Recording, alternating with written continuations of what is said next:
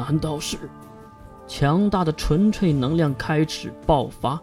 而爆发点就是那些开始融入棺椁中的硅基碎片。眼看所有的碎片，包括那个小脑都消失后，棺椁中竟然有了动静。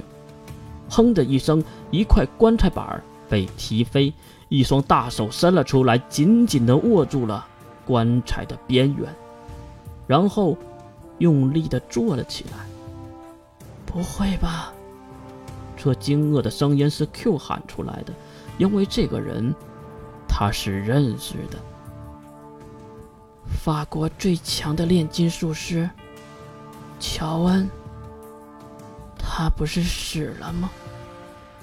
只见这个满脸金色络腮胡子的健硕男人从棺材中蹦了出来，他身穿白色西服，内衬黑色马甲和黑色领带。满脸的横肉，看上去就凶神恶煞，不过却半跪在月的面前。潘多拉，第十使命之徒，乔恩海月，见过使者大人。乔恩，真的是乔恩？他死了几个世纪了，怎么可能活过来？Q 慌了神。眼前的情况已经打破了他的世界观，可是这才是刚刚开始。就听到几声脆响，剩余的棺材全部被打开，里面相续跳出了剩余的九个人。潘多拉第九使命之徒卡斯海月，见过使者大人。这个是 S 零二的人吧？海灵在一旁问着刘阳泰。可是刘阳泰已经懵逼了，因为这个站在这里的十人中有几个人让他也心生恐惧。潘多拉，第十一使命之徒，见过姐姐大人。这个女孩谁都不认识，可是月却走过来抱住了她，因为这个女孩的脖子上还挂着自己的头盖骨的挂坠呢。不错。她就是那个女孩，那个陪着月度过几个月，最后死在月身边的女孩。从今天开始，你就叫黑芒依依。黑芒是我灵魂生母的姓氏，依依是相依为命的依。女孩马上退后一步，并半跪于地。潘多拉第十一使命之徒黑芒依依。见过使者大人。第八使命之徒，西哲海月；第七使命之徒，中盛海月；第六使命之徒，水昭海月。看到这个人，大家都愣神了，因为她就是水兵的妹妹水昭啊！那个为了花月而死的女孩，如今竟然复活在自己的眼前了。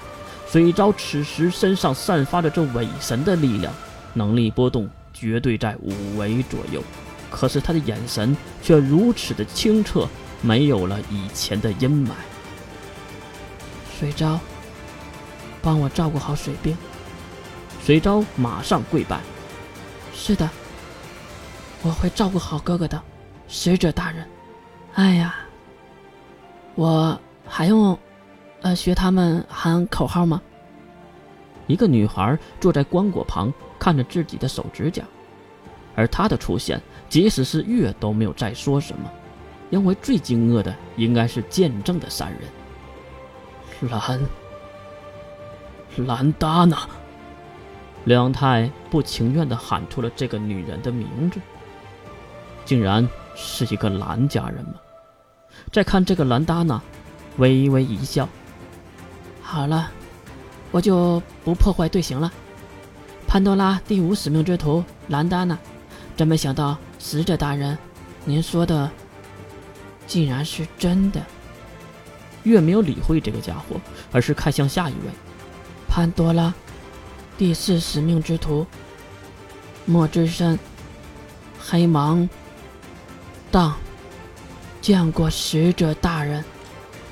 一个比一个炸裂，一个比一个令人惊悚。第四的竟然是露西亚的外孙女，那个死掉的女孩。当，此时他已经没有生病时的病态，而是非常健康的神态，整个人都洋溢着清纯。开玩笑的吧？刘阳泰的牙都快咬碎了。第三十命之徒，库珀海月。第二十命之徒，爱丽丝海月。爱丽丝，Q 马上喊了一句，而这个金发碧眼的小女孩也是对 Q 摆了摆手，然后也跟着喊了一句：“姐姐，好久不见。”竟然是 Q 的妹妹吗？可是这最后一位可没给两姐妹叙旧的时间。只见长相就是郑小燕的男人喊道：“安多拉第一使命之徒，傅小英，护佑神灵带来净化，在此参上。”在场的所有使命之徒都高高的举起右手，并用尽了全身所有的神力波动，打出了一道金色的光芒，直通云霄。那壮观的景色，仿佛末日已经落下。这时，月野伸出手，平淡的说出了最后一句话：“第二次进化开始。”月的身体瞬间化为了原子状态。再也无法观测或者感知，这就是最后的时刻，这就是创造之力带来的代价。Q，还不走啊！刘阳泰抱起了 Q，跳向了西马海灵。可是，在场的人根本就没有去阻止他们离开。只见 Q 一个空间跳跃，带着刘洋泰和海灵离开了炫空岛。看着他们消失，岛上的十一个人互相对视。然后异口同声的喊道：“神说净化，新世界的来临，生命得到净化，而代价就是旧时代的消亡和生命的毁灭。”